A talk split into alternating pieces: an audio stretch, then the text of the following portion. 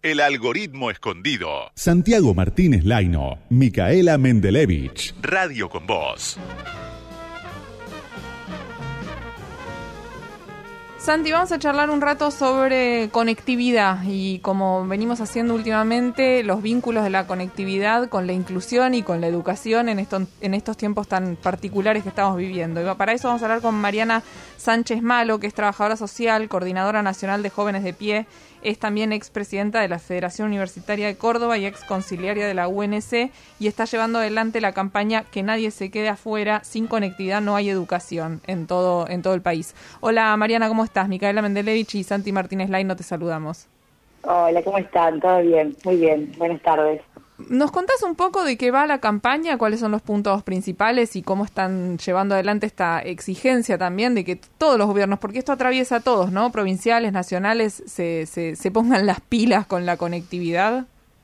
Sí, exactamente. En realidad nosotros eh, arrancamos esta campaña eh, un poco a principios, de, a principios de este año. Una de las cosas que veíamos es que, bueno, como verán, se polarizó mucho el debate de escuelas cerradas o escuelas abiertas, y veíamos que ahí, en el medio de esta situación que se politizó y, se utilizó, digamos, un poco políticamente, quedó ahí en el medio una gran cantidad de jóvenes, eh, los sectores populares principalmente, que efectivamente no estábamos viendo la realidad concreta, digo, más allá de si decidimos tomar medidas como ir a la, a la metodología virtual, eh, tenemos gran cantidad de jóvenes que hoy tienen eh, cero herramientas para poder acceder a eso, herramientas concretas, materiales, que ya sean computadoras o, conectividad, digamos, acceso a Internet, pero también en, términos de formación, ¿no? Como muchos de estos jóvenes y muchas de estas jóvenes eh, van a colegios donde muchas veces los docentes no están ni siquiera preparados para poder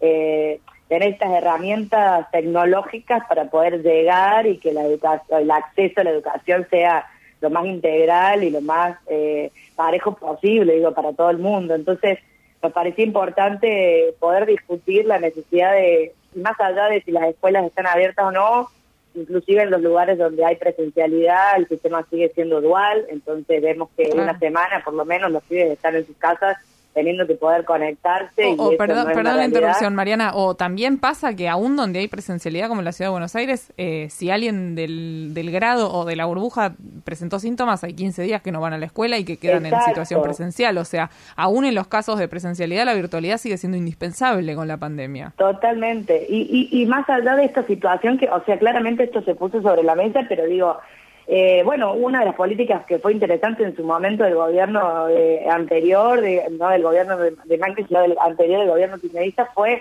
el programa Conectar Igualdad.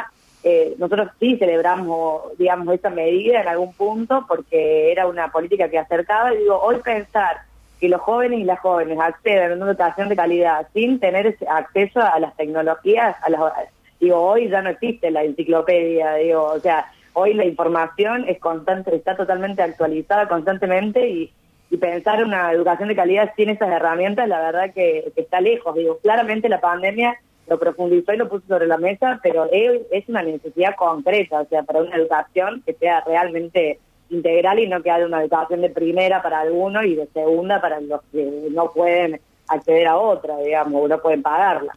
Bien, Mariana, eh, Santiago te hablan, ¿qué tal? Eh, ¿Qué tal? ¿Cómo va? Bien, no, ¿y qué estudio tienen ustedes con respecto a esto? Ustedes me, decís que lo vienen desarrollando en todo el país, ¿en qué lugares ven que, que, existen estas dificultades? ¿Más en, algunos, en algunas provincias más que en otras, en algún, algunas ciudades más que en otras? Sí, eh, nosotros en realidad, bueno, lo llevamos a cabo en, bueno, en Buenos Aires, Córdoba, La Rioja, Santiago, Jujuy, Tucumán, Mendoza, San Luis, San Juan, Santiago del Estero, Chaco, Corrientes, Santa Fe, Formosa.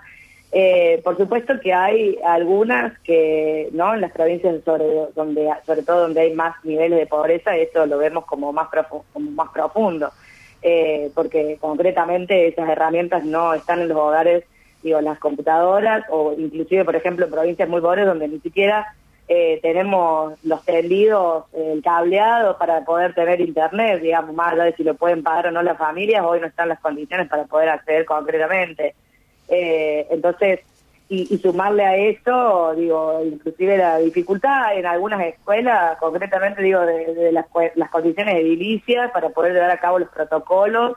Eh, y, y acá en Córdoba, por ejemplo, veíamos como algunos docentes o directores de escuelas eh, que estaban bien alejadas, bien en la periferia de la ciudad, nos decían, nos mandaron a, empezar la presencialidad y nos dieron una botella de gaseosa con alcohol en gel y con eso nos tenemos que arreglar. O sea, también entendemos a los docentes y las docentes cuando cuando nombran las dificultades, ¿no? O sea, esto no es una cosa en contra de los docentes y las docentes, sino que lo que estamos proponiendo es que los estados y los gobiernos concretamente estén a la altura. No vemos que los ministerios de educación, ni nacional ni provinciales, hayan hecho más que abrir y cerrar escuelas eh, y no se elaboraron políticas concretas para poder decir, bueno, si vamos a la presencialidad, ¿en qué condiciones? Si vamos a la virtualidad, ¿en qué condiciones?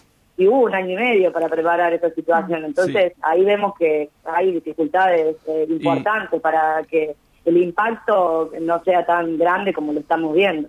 Bien, ¿y fueron recibidos por algún- en alguna instancia por alguno de los gobiernos provinciales, nacionales, municipales? Bueno, eso fue variando. eh, en- nos recibieron en La Plata, nos recibieron en la Ciudad de Buenos Aires, nos recibieron en el Ministerio de Educación, o sea, la primera vez. eh, no nos recibieron eh, cuando fue la marcha masiva, que hubo una marcha de 5.000 jóvenes eh, al ministerio. Esa primera vez no se recibió a nadie, después sí hubo un recibimiento. En otras provincias como Córdoba directamente no nos recibieron, hemos ido varias veces. Eh, ¿Y les dieron alguna alternativa? No, la verdad es que, las o sea, nos han recibido, han dicho que iban a avanzar en algunas cuestiones. Bueno, sabemos que el gobierno avanzó con un plan llamado Juana Manso, que es como lo que lo que lo plantean como la continuidad del Conectar Igualdad. Eh, nosotros vemos que ahí hay una deficiencia concreta porque lo que están planteando es 600.000 netbooks para repartir. ¿Cuántas, cuántas? Y bueno, 600.000 netbooks para repartir en todo el país eh, y de lo que venimos viendo con los números de las encuestas, sobre todo, de- bueno, hay algunos estudios, como por ejemplo el del Observatorio eh, de Argentinos por la Educación, que están hablan de millones, ¿no? Estamos hablando de que uno de cada cuatro jóvenes durante el año pasado eh, abandonó los estudios, de que el 41% de los jóvenes no tienen conexión en el hogar, de que, el- del- de que los que tienen dispositivos, el 72% son dispositivos disponibles que son compartidos, o sea, de uso común para toda la familia. O sea ¿Cuál- que, de- ese bueno, último porcentaje se nos perdió nuevo, a ver, co- porque está bueno lo que decís, ponerle un poco de números a, a algo que sabemos que preocupa, porque los números son eh, rojos, o sea, son gravísimos. Sí, tremendo. Uno de cada cuatro no, no volvió a la escuela, se fue. Chau, Exacto, se perdió en toda la Argentina. pasado. Se desconectó totalmente. Que además sabemos que, que, que es un número muchísimo más alto que con las escuelas abiertas yendo todos los días a la escuela. O sea, uno de cada cuatro quedó totalmente desconectado de, de su institución a donde, a donde estudiaba. 41% no tiene directamente conexión en sus hogares. O sea, tienen que ir a otro lado. Más del 40% tienen que ir a otro lado a conectarse porque en sus casas no pueden. Exacto. Y recién nos decías... Sí. Y que el 72% de los dispositivos que están en los hogares, ya sean celulares eh, o una netbook o alguna computadora de algún hermano que quedó de alguna alguna cosa de algún momento de conectar o lo que sea, son dispositivos que son de uso común para Claro. toda la familia. Entonces, Eso, o sea, es- se tiene eso que- también, Mariana, perdón, es importante porque eh, en la mayoría de los hogares, los niños menores de 12 años no tienen su propio dispositivo. Y no es solamente por un tema de económico, que también es por un tema económico. También es porque cuando tenés menos de 12 años, lo más lógico es que no tengas tu propia computadora, tu propio Exacto. teléfono. O sea, que si tenés que hacer una tarea para la escuela o conectarte, lo que fuera, sean tu mamá, tu papá, un hermano, un tío, un abuelo, alguien que te está ayudando para que puedas eh, llevar adelante esa tarea. Y ese acompañamiento pedagógico también es lo que falta muchas veces. O sea, todo este problema no se resuelve con 600.000 netbooks. No, totalmente, totalmente. Y creemos ahí que justamente lo que nosotros eh, le estamos planteando a los gobiernos es, primero, bueno, es, eh, claramente es un problema súper integral, pero bueno, en algunas cosas podemos ir avanzando y creemos que durante un año y medio, que luego de un año y medio la única propuesta sean 600.000 netbooks, nos parece por lo menos eh, bastante problemático, digamos, y, vemos que hay poca cabeza puesta ahí o no sé dónde están puestas lo- la cabeza, los recursos, pero ahí no están puestos y justamente creemos que, bueno, lo educativo para, para cualquier país, fundamentalmente para el nuestro, ha sido algo, una herramienta real, digamos, de movilidad, de ascenso, de, digo, o sea, de avanzar en, en, en, cuestiones concretas que le ha permitido a nuestro pueblo tener mejores condiciones. Entonces, eh, me parece que estamos, eh, no estamos ni siquiera terminando de, de, magnificar el impacto que esto va a tener a futuro. O sea, hoy ya lo tiene en el presente, pero a futuro creo que va a ser mucho más grande de lo que estamos pudiendo dimensionar. Y Mariana, ¿cómo pueden hacer quienes quieran contactarse con ustedes para, para bueno, para, para adherir a, este, a, esta campaña o para interiorizarse más o para colaborar o para, para ser parte de, la campaña? Bueno, sí, eh, la verdad es que vamos a seguir trabajando con el eje, eh, estamos también haciendo clases públicas, eh, buscando también otras metodologías, además de la movilización, hemos estado, vamos a salir, a salir a hacer nuestras propias encuestas, hemos estado consultando, así que estaría buenísimo que se sumen. tenemos las redes, estamos en Twitter, somos arroba jóvenes de pie punto ar, también estamos en Instagram. Arroba jóvenes de pie punto ar. Eh, exacto, en Twitter y si no, eh, en Instagram. En, la, en, nuestro en Instagram que es eh, arroba también jóvenes de pie guion bajo ar. Eh, y si no, también nos pueden buscar en Instagram, estamos en, en todas estas provincias que nombré, en Instagram y en Facebook como jóvenes de pie y bueno, y ahí van a salir seguramente los arroba de todas las provincias, así que donde estén se pueden sumar y, y todo es bienvenido porque bueno, la, la lucha por la educación creemos que es una lucha que debe ser colectiva, ¿no? Mariana, una reflexión para cerrar muy, muy cortita, eh, porque nos quedamos sin tiempo, pero digo, jóvenes de pie, ¿no? Me hace pensar que son los propios jóvenes también los que están buscando la manera de educarse. Es, es muy impactante ver que son ellos mismos los que protagonizan esta, esta lucha y esta búsqueda por decir, pero no nos queremos quedar afuera de la educación. ¿Cómo lo ves desde adentro?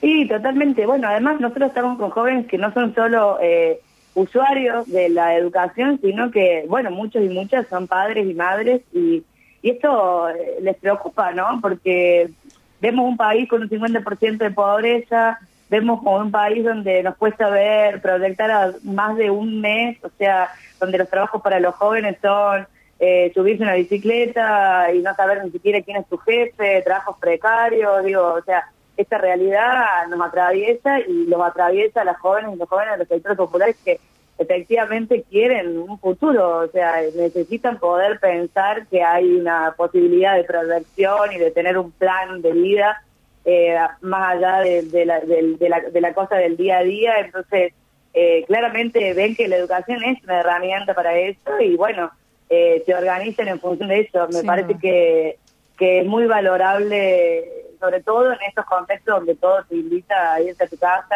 porque está todo muy difícil, que bueno, que se den estos procesos colectivos. ¿no? Muchas gracias, Mariana, por la comunicación. Bueno, muchas gracias a ustedes. Les mando un abrazo. Ojalá se los escuche también, ¿no? Mariana Sánchez Malo, trabajadora social, coordinadora nacional de jóvenes de pie, expresidenta de la Federación Universitaria de Córdoba, están llevando adelante esta campaña que nadie se quede afuera, que aboga por la por la conectividad en pos de la educación, ¿no? Si nos quedamos solamente en la discusión de escuelas abiertas, escuelas cerradas, creo que no estamos dando el debate que hay que dar. Totalmente, es un poco lo que decíamos la semana pasada, cuando veíamos también los números de, conectividad de, todo el país, que, hay promedios, pero cuando uno empieza a ahondar, hay muchas provincias que están muy por debajo en los anchos de banda de lo, necesario y, y, bueno, y la infraestructura necesaria como para poder llegar a tantos jóvenes. El algoritmo escondido. Micaela Mendelevich, Santiago Martínez Laino. Hasta las 8. Radio con Voz, 899.